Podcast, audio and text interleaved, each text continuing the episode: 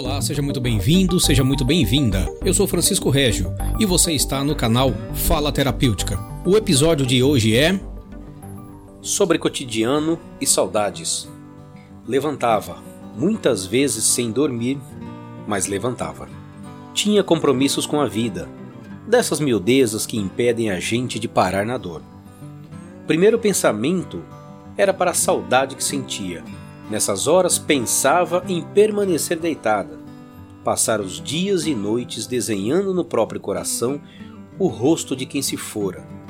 Mas levantava. Levantava-se do adeus e fazia tudo lentamente.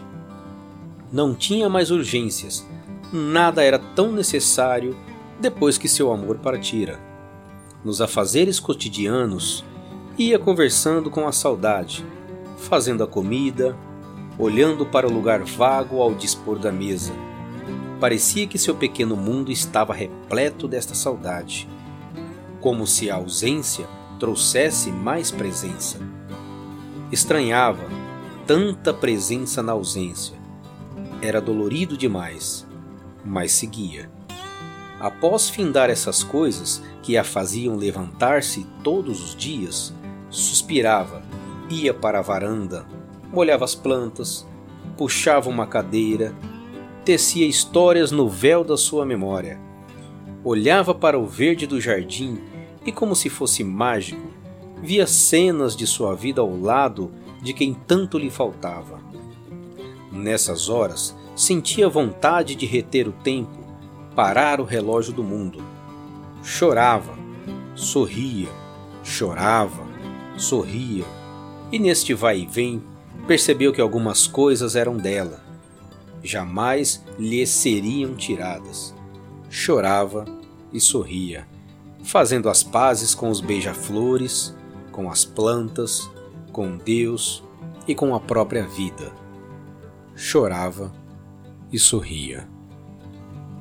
Teresa Gouveia, Laços e Lutos.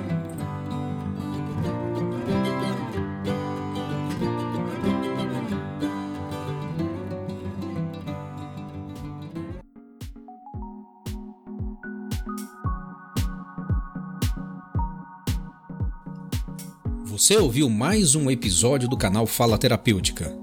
Participe nas nossas redes sociais pelo Instagram, arroba Fala Terapêutica, na nossa página do Facebook, no YouTube, pelo e-mail, através do falaterapêutica.gmail.com. Toda semana terá um novo episódio. Assine nosso canal de podcast pelo Spotify, SoundCloud, iTunes e Google Podcast. Participe, deixe seus comentários em nossas redes sociais perguntas e sugestões de programas para que possamos produzir sempre um conteúdo relevante. E lembre-se, falar é terapêutico.